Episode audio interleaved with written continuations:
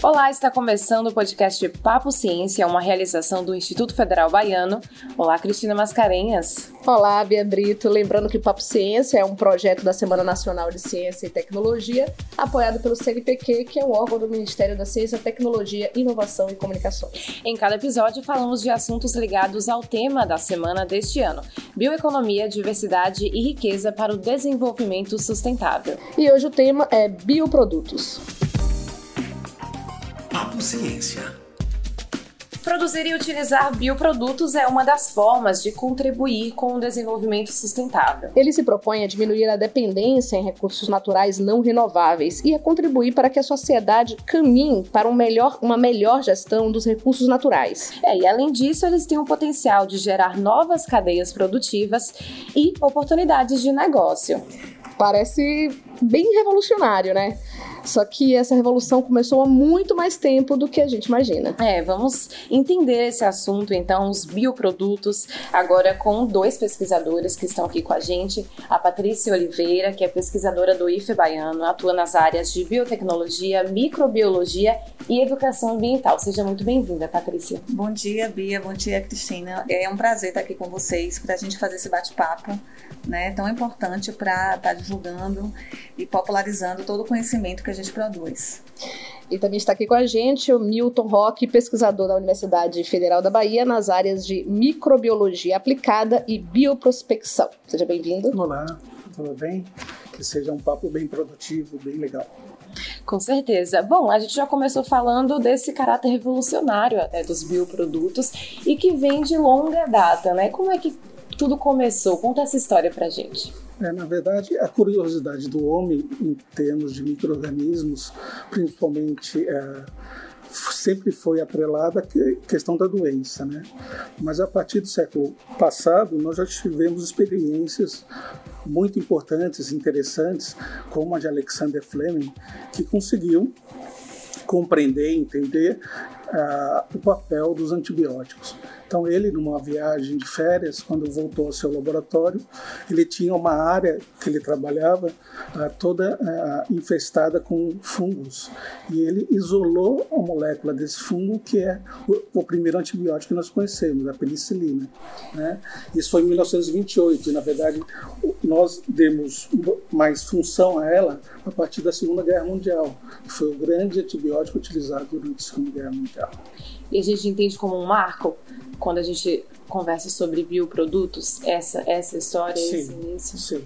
A, a, a história da microbiologia ela é baseada em Pasteur, Louis Pasteur que é em torno de 1885, 86. Mas a história de bioproduto importante como inovação, eu acredito que seja a penicilina. E esse uso da penicilina na Segunda Guerra, ele traz, ele agrega uma característica importante para se caracterizar o bioproduto, né? Que é a aplicabilidade daquela produção, o valor atribuído. Sim, e principalmente porque é, se isolou-se a molécula e essa molécula foi então aplicada de uma forma industrial, ou seja, produzida de uma forma de ampla cadeia, né? E a gente tem essa história com a aplicação do bioproduto aí na saúde, né, para resolver um problema é, de saúde, mas os bioprodutos, eles, eles estão em diversos contextos, né? Qual é a característica em comum, né? O que define um bioproduto e onde ele pode é, estar sendo utilizado? Então, é, o bioproduto, na verdade, um produto, no geral, ele é fruto de um processo para produzir algo que venha responder alguma demanda da sociedade. Então, a sociedade precisa de tal coisa para responder um problema e aí você tem um produto. Quando a gente fala bioproduto, é que esse produto ele vai ter, ou vai ser um ser vivo, ou vai ser parte constituinte de um ser vivo, ou alguma molécula produzida é, por ele. Por isso que é algo antigo, né? Pois o, a humanidade está sempre buscando respostas e produtos e tecnologias na natureza, né? no, no ambiente. Mas o que é, que é inovador no contexto atual?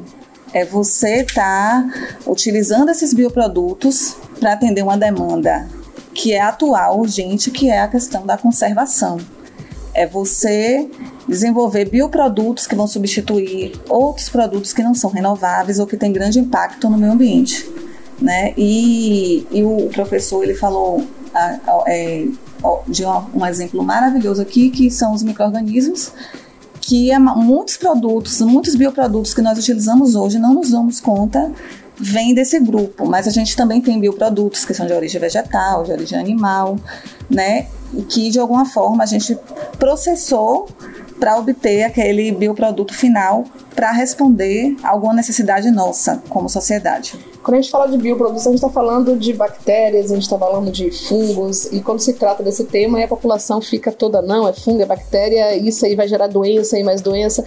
E o cinema ajuda a propagar essa, essa ideia com os filmes Uma Epidemia, séries como Arquivo X, estou falando referência da minha época, gente, mas tem muitos outros aí que ficam reverberando né, esse conceito de doença, mas é para além disso, né?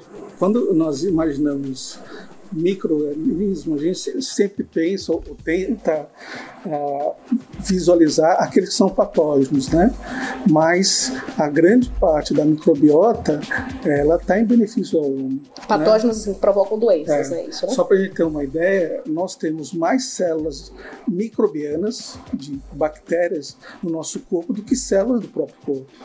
Então, o número é muito alto. É, e essa microbiota, ela altera até o nosso humor, ela, ela altera fisiologicamente a nossa eh, condição de estresse, né? Então, eh, eu costumo dizer para os meus alunos, doença é exceção, porque os micro-organismos estão aí para nos auxiliar. Aliás, é até um pouco mais complexo, né? Que é o conceito de holobionte. Nós vivemos junto com esses micro-organismos em um sistema de protocooperação. Como é que é, surge um bioproduto, né? Como é que a gente pode até puxar um pouco para a área de vocês, né? Que é a, a de microbiologia. E como é que surge um bioproduto? A partir dessa base biológica, como é que ele chega até esse produto final, que vai passar provavelmente por um método, por um procedimento? Como é que é esse processo de produção?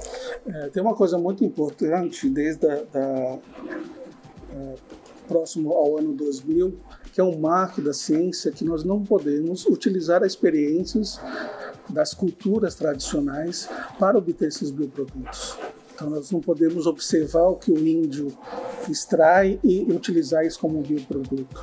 Então, o que nós fazemos chama-se bioprospecção. Nós buscamos esses organismos na sua condição natural e nessa condição, então, a gente procura que esses bioprodutos uh, tenham alguma aplicação para o nosso interesse. Mas, né? mas, qual a diferença? Por que você não pode pegar o, o que é trazido, no caso, o que é extraído? Porque não é devolvido para aquela comunidade. Uhum. Ou seja, aquela comunidade não se beneficia da, do seu conhecimento tradicional. Então, por isso que não é possível de se mas extrair. Acontece. acontece, a gente sabe que assim, a gente aprende muito com comunidades tradicionais, né? Mas o, o, o que o professor está querendo dizer é que to, tudo que a gente desenvolver tem que também dar um retorno para aquela comunidade. Então isso foi protegido a partir desse momento do, do, do marco. Nós temos aqui na, no nosso estado, em Feira de Santana, um dos maiores herbários do Brasil. Né? Esse herbário da Universidade Estadual de Feira de Santana, ele, a maioria das suas plantas estão em, uh, na Inglaterra, em Londres. Nós temos espécies, não, desde o do início do século passado. Uhum. Nós temos espécies que não existem mais no Brasil e a espécie está, a, a, esse cata, né, a coleta dela, está é, em Londres. E então, durante muito tempo extraiu-se recursos naturais que hoje nós não temos nem noção onde eles estão. Né? Um outro exemplo, por exemplo, tentou-se patentear alguns subprodutos do cupuaçu. Eu acompanhei essa né? polêmica. É, e era um, um, fruto tipicamente da América do Sul. Né?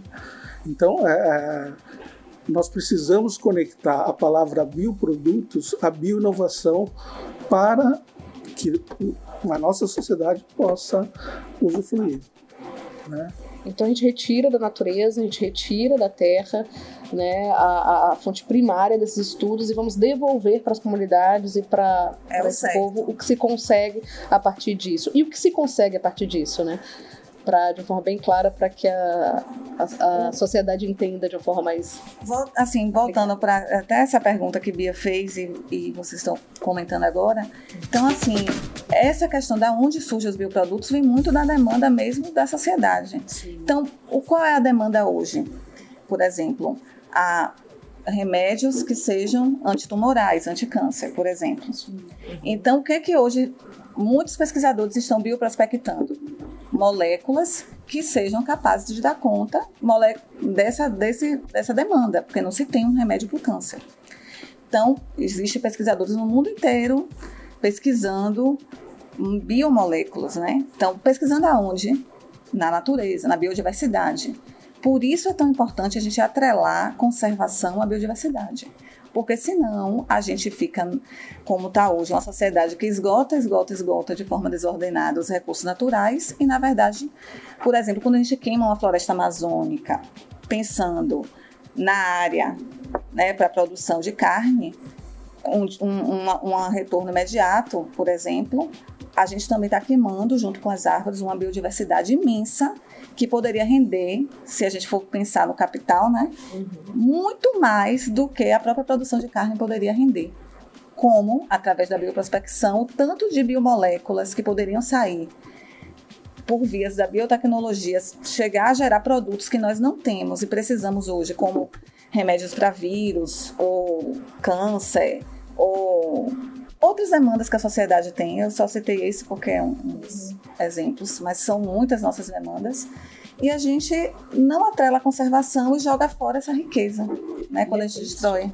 É muito triste. Eu tive em Rondônia fazendo até um, um trabalho para um instituto, os institutos federais, no auge dessas queimadas, e a gente via um, um, um grande deserto do fogo, né?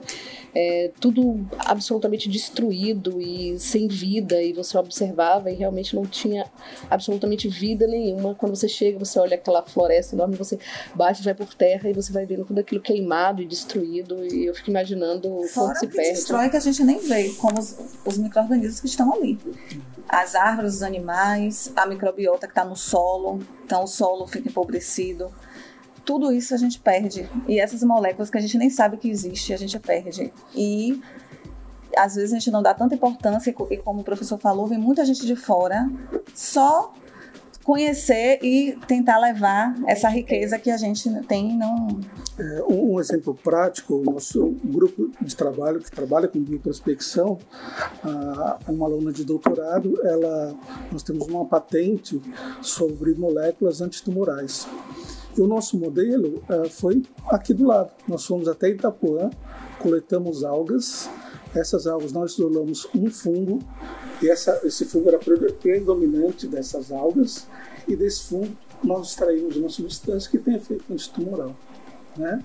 Um outro grupo de trabalho, um trabalho premiado de uma outra aluna de doutorado, dentro do Centro uh, Integrado de Energia e Ambiente da, da UFBA, uh, nós fomos aqui pertinho, ali perto de, de né, ali em Paris, e uh, nós coletamos pequenos animais, isolamos bactérias do conteúdo intestinal desses animais e dessas bactérias nós fizemos um consórcio microbiano com atividade contra a, a degradação de hidrocarbonetos derivados de petróleo.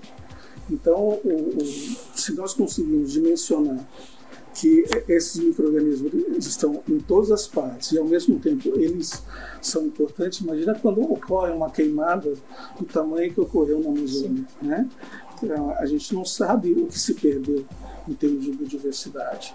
Né? Vai saber, né? E o potencial e o nosso papel dentro da sociedade é fazer a bioprospecção, gerar esses bioprodutos e entregar para que a sociedade desenvolva esses bioprodutos. E essa é uma preocupação da, da academia, né, da universidade, dos institutos, porque o bioproduto ele é interessante economicamente, mas sem fazer esse estudo, sem fazer, eh, sem entender essa viabilidade de você ter esse retorno para o meio ambiente, se preocupando que esse recurso seja renovável, né, é, o desenvolvimento sustentável ele não vai acontecer, né?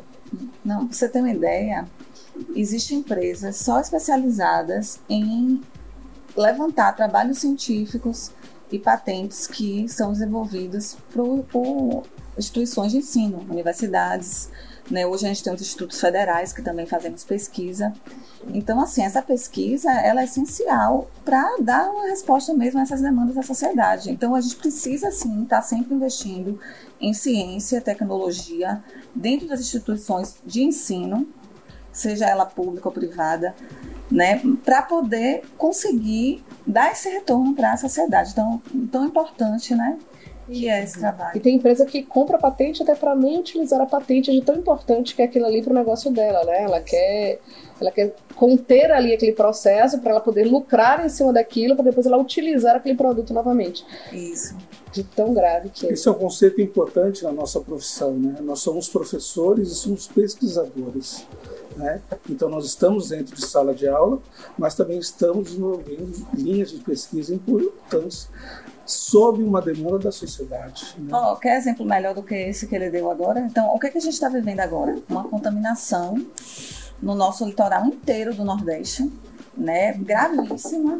É, eu trabalho no IF Baiano, Campus Valência, no Baixo Sul, e lá a gente está vivendo mesmo a rotina do óleo. Nas praias a gente tem pescador que já está passando necessidade Isso por conta em dezembro de 2019. A, ainda, você tem é, mutirão de pessoas da, das comunidades indo para a praia retirar o óleo, às vezes até sem EPI, pela é o medo, né, de se perder com o turismo. Equipamento de proteção, a, né? É, equipamento de proteção individual, né, porque o óleo você tem que estar com luva, você tem que estar com macacão. E, e às vezes a gente encontra pessoas que estão ali fazendo essa remoção, mesmo sem esses equipamentos, porque o impacto social, não só ambiental, o impacto ambiental é imenso, né? As espécies, é, a biodiversidade marinha da praia, mas social também. E aí você tem uma pesquisa, entendeu? Desenvolvida no âmbito de uma universidade pública, onde você está trabalhando um consórcio de micro-organismos que podem estar degradando é, derivados do petróleo. E, e, todo esse... É, além de é, outros trabalhos que nós temos também em outras instituições, institutos federais, universidades, que trabalham com biorremediação, que é você degradar esses hidrocarbonetos, né, utilizando é, esses organismos que eles já fazem isso naturalmente. Então, faz parte do metabolismo dele ir lá e destruir essa molécula do óleo, transformando em outros produtos que, que são mais fáceis de remoção, menos agressivos.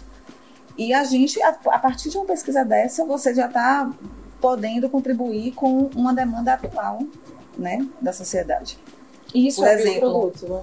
É, o bioproduto. O, o consórcio de bactérias que o grupo de pesquisa desenvolveu que degrada o petróleo ou derivado do petróleo é o bioproduto. Porque o bioproduto, ele estava lá no ambiente, mas o grupo identificou, isolou, formulou dentro do laboratório para que ele possa ser reaplicado uhum. no local onde há necessidade. Então, a partir desse processo que eles desenvolveram, obtiveram o bioproduto, que é esse consórcio. É, esse é um ponto importante. A partir do momento que nós falamos em bioproduto, esse é um conceito da inovação, né?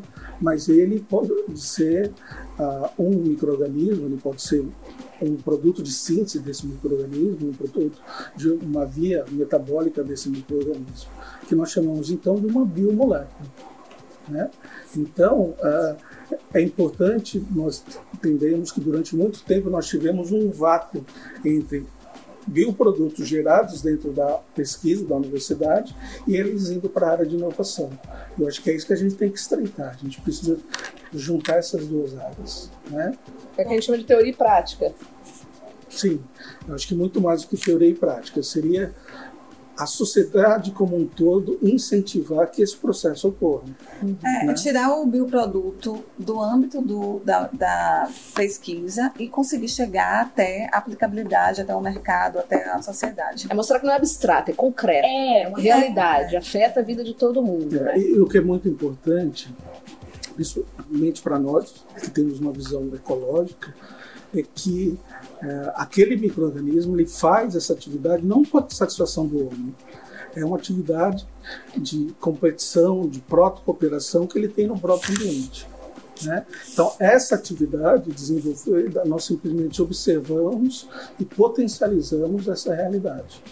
E a gente tem um exemplo, a gente, nós trouxemos vários exemplos aqui, vocês, a gente falou sobre a questão do petróleo, sobre a questão da penicilina, e a gente tem um exemplo aqui muito próximo da gente, porque o IF Baiano e a UFBA têm uma patente de um bioproduto que... Patenteada junto ao INPI. É, ao INPI, que é a produção de um pigmento fúngico é, a verdade é que a gente já trabalha junto, eu e o professor Milton, por isso estamos aqui também há muitos anos. E esse trabalho que você, essa patente, né, esse bioproduto que você está mencionando, é um bioproduto que foi gerado a partir é, de um trabalho que a gente fez em conjunto com a UFBA, o, IF Baiano, e é importante ressaltar também a UFRB. Sim. Então, é um, foi um, uma junção de três instituições, né? E a gente conseguiu, a gente teve inclusive estudantes do IF Baiano que também participaram de partes do projeto. Então, parte foi feita junto com a UFBA, parte foi feita no IF Baiano, parte foi feita nos laboratórios da UFRB, com o apoio e é, é importante colocar essa realidade, né? Que se imagina que um pesquisador ele se forja, ele, ele é formado simplesmente é, dentro da cadeira ou da bancada de pesquisa. Não, nesse momento, a, a professora Patrícia, ela era técnica de laboratório da UF, UFRB, estava entrando no IFE Baiano e, e, fazendo doutorado. Né?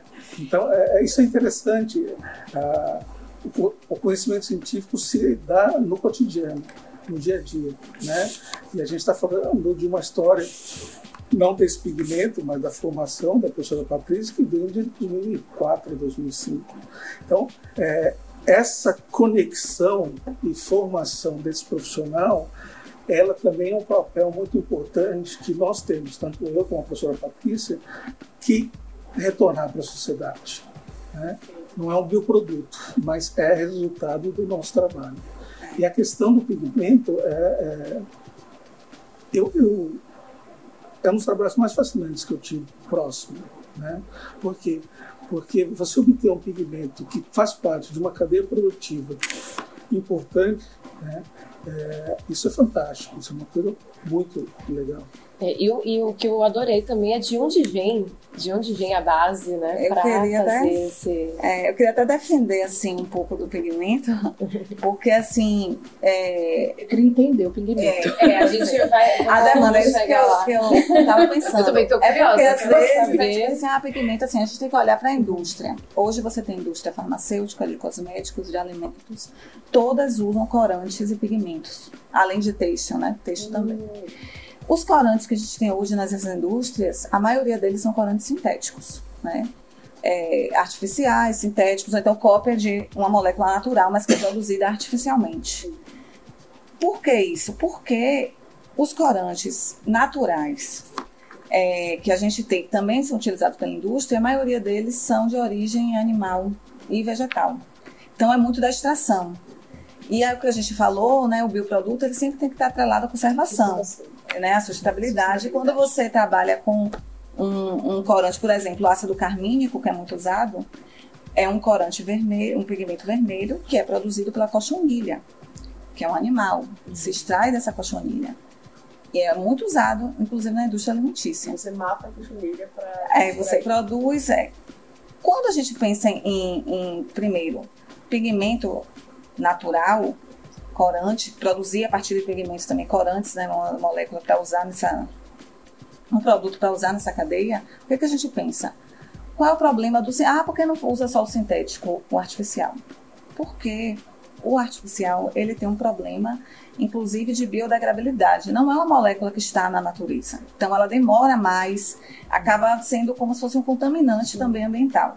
Além disso, existem muitos casos de alergias e problemas de saúde relacionados a esses pigmentos e corantes artificiais. Eu mesmo sou um caso. Eu sou dois casos. Dois casos, né? e a partir daí, isso é, me chamou a atenção também. Então, assim, hoje a gente tem um público, um consumidor, que quer um produto que seja ambientalmente bacana, né? Que não, não, não venha prejudicar o meio ambiente e também que não traga, traga nenhum prejuízo para a saúde humana. E aí, por isso, é, veio à tona essa questão dos pigmentos naturais. Hoje a gente vê Natura, por exemplo, Boticário, né, vendendo muito essa bandeira de estar tá usando urucum, que é de, um pigmento de origem vegetal, beterraba, né, batons que são de beterraba, uhum. né, você está usando o mínimo possível de é, pigmentos artificiais, corantes artificiais. E o outro viés, beleza, então é melhor o natural do que o artificial. E por que os fungos, então, ou os micro-organismos, em vez da, do animal e do vegetal? Se a gente tem outras bases para fazer. Porque o animal e o vegetal entra no extrativismo. Se eu só usar eles, vai dar conta da demanda da indústria? Uhum. Não. É aquela parte do início, né, de você é. poder trabalhar com a sustentabilidade é. e gestão de recursos naturais e preservação do meio ambiente. Isso. Não dá Inclusive, conta. você conseguir passar de uma escala pequena para uma escala industrial e uma escala grande. Os fungos, as bactérias, é como, por exemplo, hoje nas cervejarias, você tem aqueles bioreatores enormes que você pode produzir em condições controladas aquela substância que você quer, como o caso da penicilina e outros antibióticos que são produzidos a partir de micro-organismos. Uhum. Então, a ideia de usar um pigmento fúngico, ou seja, ele já produz Sim. esse pigmento, né? E, e, aí quando a gente vê, é porque pena que aqui eu não como mostrar as fotos, mas aí você vê os fungos secretando uma gama de cores na bancada, assim, vermelho, amarelo.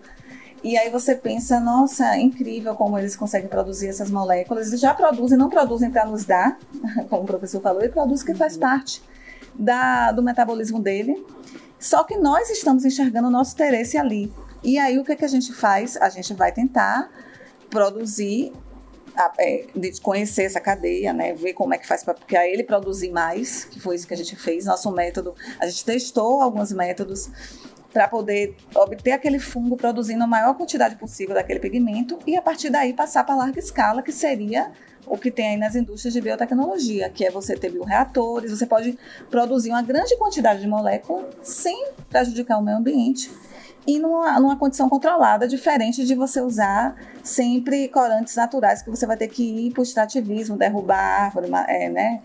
ter que utilizar animais para poder utilizar. Então, em larga escala, fica complicado essa questão do animal e do vegetal. E aí a gente conseguiu desenvolver esse método de produção, testamos é, as melhores condições e, inclusive, testamos o próprio pigmento a questão da cor, né? Existe toda uma paleta de cores que a gente tem que classificar e agora estamos num passo, inclusive, agora um projeto que é, estamos agora foi aprovado no último edital do nosso IF baiano, hum. que é tentar atrelar mais uma coisa da conservação, que é usar resíduos agro, agroindustriais, ou seja, algo que é lixo, né, para aquela cadeia produtiva, para tentar produzir esse pigmento. Então você vai tentar o quê? Baratear a cadeia, ainda dar outra resposta ao meio ambiente.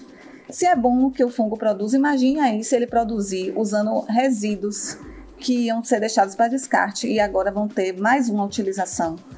Né? Em vez de ficar no descarte, eles vão poder servir de alimento né, para a produção desse meio de cultura que a gente vai cultivar os fungos. Qual a origem desse desses fungos, da pigmentação? Pode falar?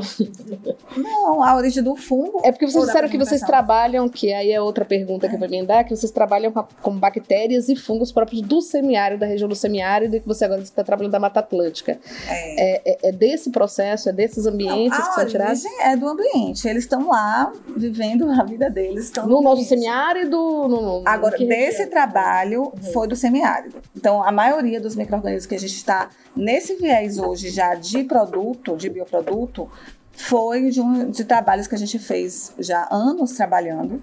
Né? Desde 2004 a gente vem trabalhando junto, inclusive com pesquisadores que, da UFRB que é, estão lá, nos apoiaram e hoje já estão até em outras instituições. Então a gente vai indo ao ambiente e vai isolando, ou seja, obtendo esses micro-organismos naquele ambiente e vai levando para o laboratório, montando como se fosse uma coleção. Né? O que é uma coleção? É você ter várias bactérias e fungos no seu laboratório. Você pode congelar eles para que eles fiquem ali. Quando você for usar, você reativa.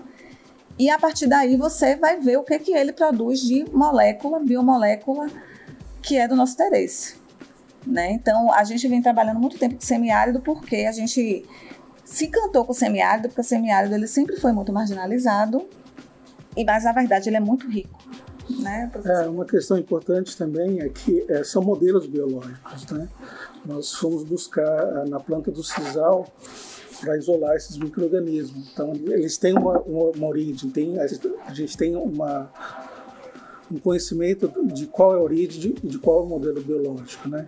Por exemplo, nós trabalhamos também com uma planta uh, particular da cidade de Mucugê, no interior do, do semiárido, na Chapada Diamantina, chamada Sempre Viva.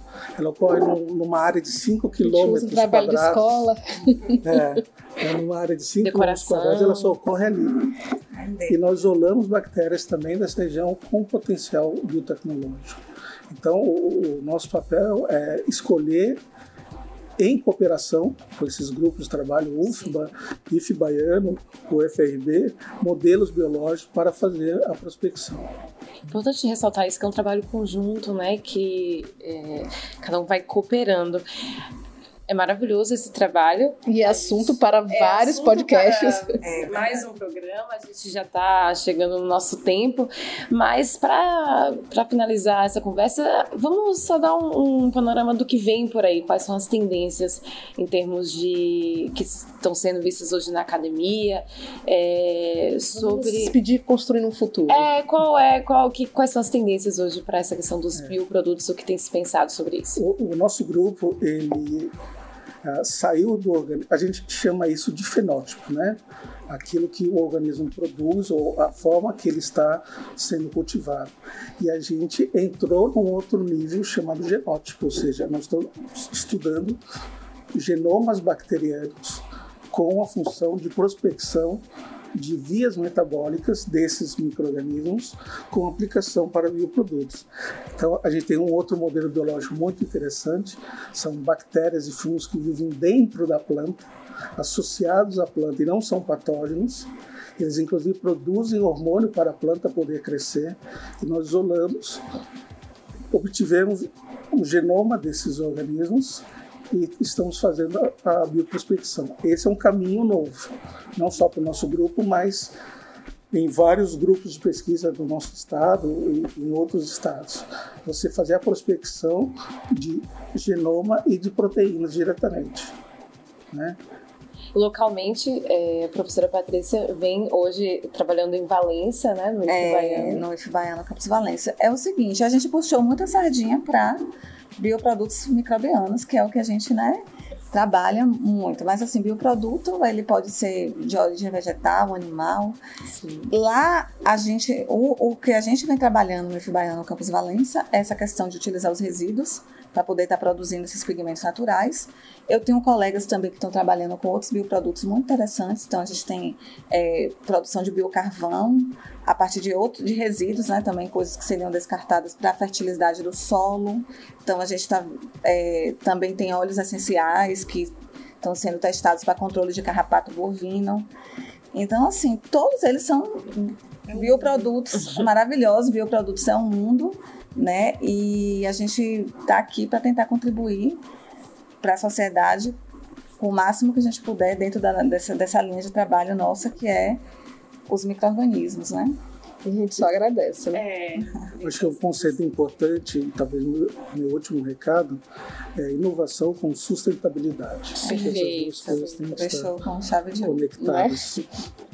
Abriu, na verdade, essa porta aí dessa discussão para que a sociedade esteja cada vez mais presente nesse processo e exigindo isso, né? O retorno para ela, entenda o que é essa importância desse retorno e como esse retorno deve ser feito, não de qualquer jeito, mas preservando cada vez mais esse espaço em que a gente vive, né? É aí que chega a produção em larga escala desses produtos, né? Esses produtos que utilizam esses recursos renováveis e que fazem bem para a gente e bem para o meio ambiente. Muito obrigada pela presença de vocês, o papo foi maravilhoso e novamente agradecer. Obrigado. É, eu que agradeço também. Bom, esse foi, foi o Papo Ciência. Opa!